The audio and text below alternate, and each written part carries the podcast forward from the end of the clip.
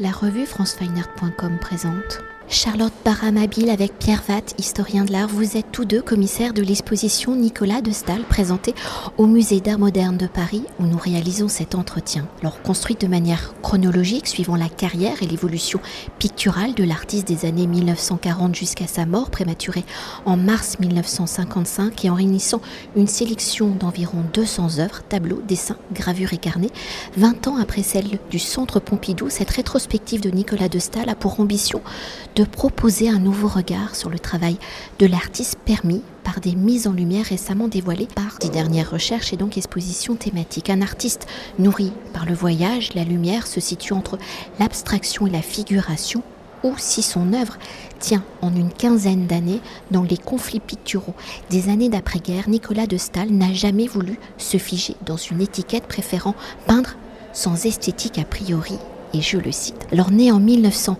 14 à Saint-Pétersbourg, trois ans avant la révolution russe. Avec sa famille, il sera forcé à fuir son pays pour s'installer en Pologne où Nicolas de Stahl, en 1919, il sera orphelin et confié avec ses sœurs à une famille de Bruxelles, les Frissero. Alors après une formation d'ingénieur souhaitée par son père adoptif, c'est en 1933 qu'il rentre aux Beaux-Arts de Bruxelles et qu'il entame sa carrière artistique. Lors des premières années de formation, le voyage sera au cœur de son apprentissage pictural. Et j'arrive enfin à mes questions. Alors si le voyage, le paysage seront des constantes dans l'œuvre de Nicolas de Stahl, dans les recherches, l'exploration et le renouvellement de son écriture picturale, quels sont ces pays qu'il va traverser, qu'il va observer, qu'il va retranscrire, interpréter sur la toile pour Nicolas de Stahl Comment le voyage est-il devenu une source d'inspiration, de renouvellement permanent de son vocabulaire? Alors déjà, on peut commencer par rappeler que Nicolas de Stahl, c'est euh, dès l'origine un déraciné, puisqu'il est né en Russie euh, dans une famille euh, aristocratique et que donc, suite à la Révolution, ils doivent s'exiler. Il perdra ses parents suite à cet exil très très jeune. Donc voilà, d'emblée, dès son enfance, Nicolas de Stahl, c'est quelqu'un qui est arraché à son pays, qui est dans ce déplacement forcé et il va donc effectivement être finalement adopté par une famille en Belgique. Et parmi les premiers euh, voyages de Nicolas de Stahl, euh, depuis la Belgique, donc il va vers le sud de la France. En fait, il est assez tôt attiré par euh, le sud, la lumière du sud. Et donc ses premiers voyages, c'est le sud de la France, c'est l'Espagne, et aussi un long voyage, même un séjour en fait d'un an et demi au Maroc, où il va rencontrer sa première femme. Il, il travaille beaucoup là-bas. En fait, il doit il a passé un peu un, marché avec un, mécène qui le soutient, euh, qui finance son voyage en échange de toiles que Stahl doit lui envoyer. Stahl est tellement exigeant et tellement insatisfait de lui-même qu'en fait, il, euh, il, retarde toujours le moment d'envoyer des toiles et en fait il a quasiment détruit toute sa production euh, de, cette période-là. Mais dans ses lettres qu'il reste et qu'il envoie à ses tuteurs, on sent cette, exigence, cette recherche. Il peint les gens autour de lui, il peint les paysages et il nous reste notamment un petit carnet qu'on montre dans l'exposition qui ouvre sur le mot clarté. Voilà, donc c'est pour vous dire aussi euh, que c'est vraiment la lumière qu'il est venu chercher. Ensuite, plus tard, il y a toute une période où Paris va devenir vraiment son, point d'ancrage. Euh, quand il s'installe à Paris, il sent qu'il y a une vie là bouillonnante, euh, qu'il exalte, etc. Et que quand il va sortir de son atelier pour aller peindre en extérieur, bah, notamment tous les ciels d'Île-de-France, si subtils, avec tous ces, nuages, euh, pas du tout juste un ciel bleu, vous voyez, mais voilà, toutes ces nuances atmosphériques vont le fasciner, vont être le sujet en fait de, dizaines et de dizaines de, petits tableaux qu'il va peindre en plein air. Donc Paris, son point d'ancrage, mais de nouveau, vers la fin de sa vie, va se remettre vraiment euh, en mouvement, donc à la fois en allant peindre à l'extérieur de, de, son atelier, sur les rives de la Méditerranée, euh, aussi sur les plages en Normandie par exemple. Et puis après, il y a, euh, à partir de 1953, son installation dans le sud de la France, d'abord à Lagne, qui est un petit village à côté d'Avignon, puis à Ménherbe, où il va acheter, euh, voilà, c'est sa première fois qu'il s'achète vraiment euh, un lieu pour vivre. Il dit, euh, ça y est, je vais enfin l'avoir, mon coin dans le Midi. C'est une espèce de grande demeure fortifiée, un peu délabrée, où il va peindre des paysages, des natures mortes, des figures. Et là, on voit très bien toute la lumière d'un coup et les couleurs très vives et saturées qui envahissent sa peinture suite à, cette installation dans le sud de la France. Euh, il y a aussi bien sûr le fameux voyage en Sicile à l'été 1953. Alors quand il est en Sicile, il n'a pas vraiment emmené son matériel de peintre, donc il ne peint pas, il dessine seulement, il croque sur le vif, euh, voilà les quelques lignes à l'horizon, des arbres, les colonnes d'Agrigente, etc.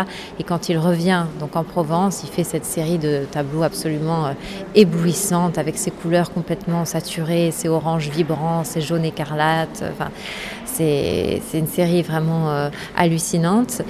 Et bien, la dernière étape de son voyage, c'est Antibes, là où on est euh, aujourd'hui, où euh, il s'installe pour les derniers mois de sa vie, euh, son dernier automne, son dernier hiver, sur un atelier face à la mer, un peu en hauteur sur les remparts comme ça. Et il va peindre à la fois les objets très humbles qu'il voit dans son atelier et aussi ceux qu'il voit par les ouvertures de sa terrasse et donc ces bateaux qui zèbrent la Méditerranée, cet envol de, de mouettes, le fort carré d'Antibes, la mer, voilà. Alors si on a en quelques instants parcouru l'ensemble de la vie de Nicolas de Stahl pour évoquer la dimension expérimentale hein, de Nicolas de Stahl, peut-on s'attarder sur sa position de non-étiquette où son œuvre se tient donc je le rappelle, et avec l'exposition on le découvre vraiment à la frontière entre abstraction et figuration. Pour se définir, l'artiste déclare en 1951, et je le cite, L'individu que je suis est fait de toutes les impressions reçues du monde extérieur depuis et avant sa naissance. Depuis et avant ma naissance, les choses communiquent constamment avec l'artiste pendant qu'il peint, c'est tout ce que je sais. Alors si l'histoire de l'art ne peut pas classer Nicolas de Stahl dans une catégorie figurative, abstrait, aujourd'hui en 2023, comment l'œuvre de Nicolas de Stahl est-elle définie par les historiens de l'art, quelles sont ces nouvelles mises en lumière qui peuvent permettre de mieux appréhender l'œuvre de Nicolas de Stahl et qu'au final que nous fait découvrir cette exposition ici au musée d'art moderne de Paris? Alors effectivement, Nicolas de Stahl, il peint à un moment où euh, il y a des querelles esthétiques extrêmement forte et virulente sur la scène artistique française, notamment entre abstraction et figuration.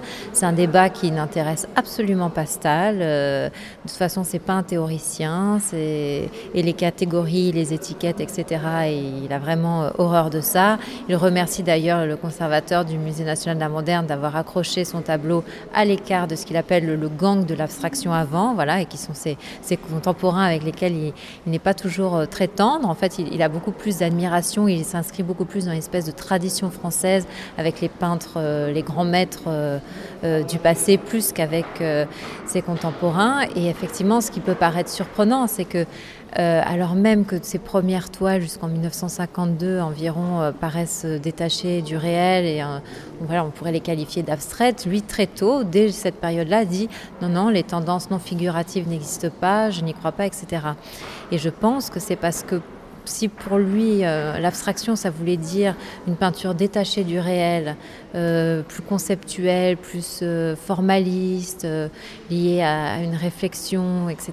Pour lui, c'était vraiment pas ce qui l'intéressait. Ça, c'était quelqu'un qui vibrait avec le monde autour de lui. C'était quelqu'un de complètement émerveillé par tout ce que la vie et le monde avaient à lui proposer. Il parle en permanence de ces chocs visuels qu'il a devant un match de foot, devant un paysage ou devant juste une pomme posée euh, sur une table qui l'émerveille et qui, euh, et qui à chaque fois l'incite à, créer tous ces tableaux.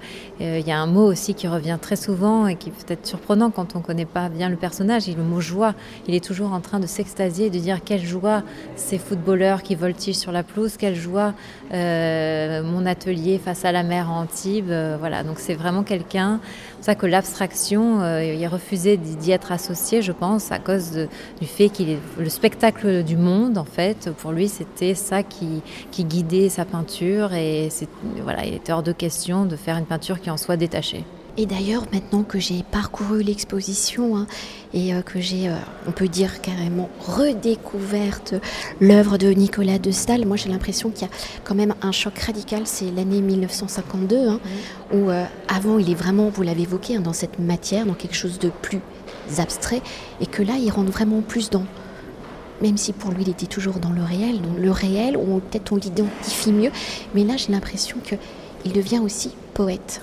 Il devient aussi poète. Bah, effectivement, moi je trouve que ses dernières œuvres euh, sont peut-être effectivement, euh, voilà, celles qu'on a autour de nous, là, Antibes, les plus. Euh, il y a une vraie poésie là-dedans, effectivement. Qui, Nicolas de Stahl, c'est une peinture qui progresse très rapidement, très radicalement, mais si on essaye de trouver un fil rouge, effectivement, on, dirait que, pourrait dire que c'est une peinture qui va vers de plus en plus de légèreté, de plus en plus de lumière. Il y a quelque chose qui petit à petit s'ouvre de plus en plus, s'allège de plus en plus, respire de plus en plus. notamment dans cette salle, euh, voilà, on a vraiment euh, quelque chose d'assez sublime. Je vous confirme, et moi je me suis particulièrement attachée sur trois œuvres. Euh, cette nature morte aux trois poires, qui entre toute son, sa recherche graphique. Et puis là, dans cette dernière salle sur Antibes, avec ce magnifique saladier, euh, c'est juste quelques feuilles de salade sur un... Enfin bref, puis ces poissons. Enfin, je suis absolument en extase. Mais pour revenir à mes questions et pour évoquer un autre élément important qu'on a déjà évoqué dans la construction de l'œuvre de Nicolas de Stahl, c'est donc cette fameuse lumière, la lumière des paysages, des pays euh, qu'il traverse, où il dit J'ai commencé à travailler dans le Midi, écrit-il, mais je viens à mon atelier à Paris régulièrement, cela me change de lumière et renouvelle un peu la conception des choses. Alors d'une palette plutôt sombre à une palette colorée et ici très lumineuse, comment cette lumière solaire va-t-elle justement impacter l'œuvre de Nicolas de Stahl alors euh, Stahl, c'est effectivement un peintre qui est extrêmement sensible aux variations euh, lumineuses et il est traduit euh, de manière très, très claire et très forte dans sa peinture. Si vous regardez sur la même année 1952 un tableau fait en Normandie, un tableau fait en Méditerranée et un autre en Île-de-France,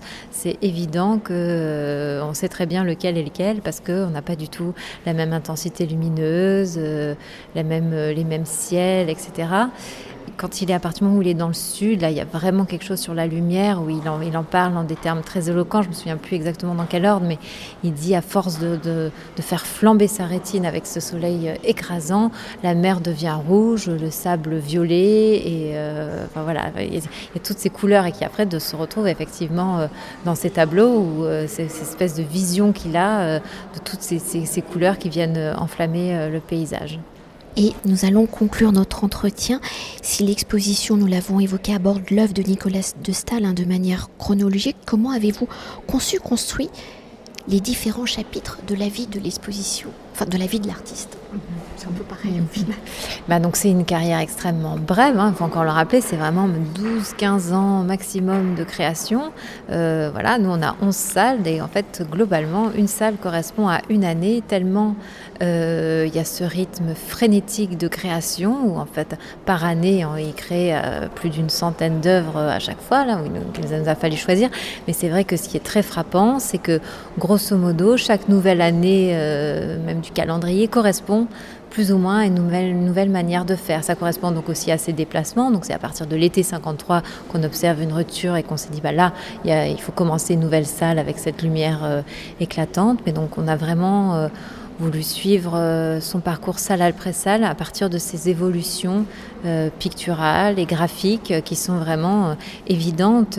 comme on disait, si, si, vous nous montrez un tableau de 1950 et un tableau de 1951, nous, on sait, on sait le dater tout de suite parce que c'est très très clair qu'en 50, il travaille avec, par exemple, ces, formes très solides, très amples, très condensées, et qu'en 51, eh ben, il y a plutôt tout ce jeu plus éclaté de, de, de tesselles, de petits pavés, etc. Et donc c'est très très net et on a essayé dans, chaque salle de, voilà, de suivre, euh, de se mettre euh, voilà, dans ses pas et de suivre euh, cette progression et toutes ces évolutions qu'il a eu le courage permanent de faire jusqu'à la fin.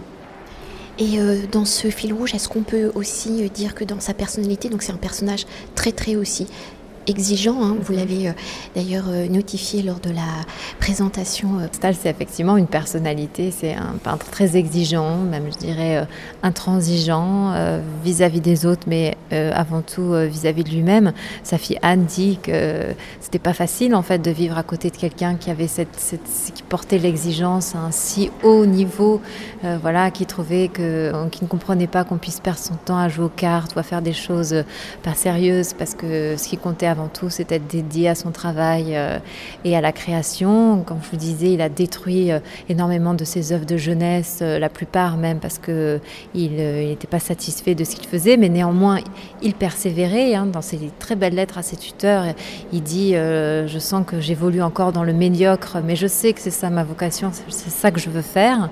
Voilà, et effectivement, ses tuteurs essayaient de le dissuader de, s'entêter dans cette carrière de peintre, et ça, c'est aussi un trait de personnalité de, de Non, Stahl sait ce qu'il veut. Il n'écoute pas ce qu'on peut lui conseiller, de même qu'il n'écoute pas ce que peuvent lui recommander des collectionneurs, des marchands. Toutes les attentes qu'il pouvait y avoir autour de sa peinture, c'est vraiment pas. il est complètement indifférent à tout cela. Et non, il, il n'écoutait que lui-même, fidèle qu'à lui-même, à ce qui lui paraissait juste de faire à un moment donné. C'était une personnalité extrêmement intense. L'autre jour, mon collègue disait que la tiédeur n'est pas son genre, mais c'est exactement ça. C'est vraiment quelqu'un qui était extrêmement euh, enthousiaste euh, dans, voilà, dans sa découverte d'un paysage ou, d'un spectacle qui s'offrait à lui. Euh, il avait aussi des moments plus sombres hein, de découragement, mais à chaque fois il a su persévérer, se renouveler et nous offrir aujourd'hui tous ces tableaux plus beaux les uns que les autres. Merci beaucoup. Bah, merci à vous. Cet entretien a été réalisé par franceweiner.com.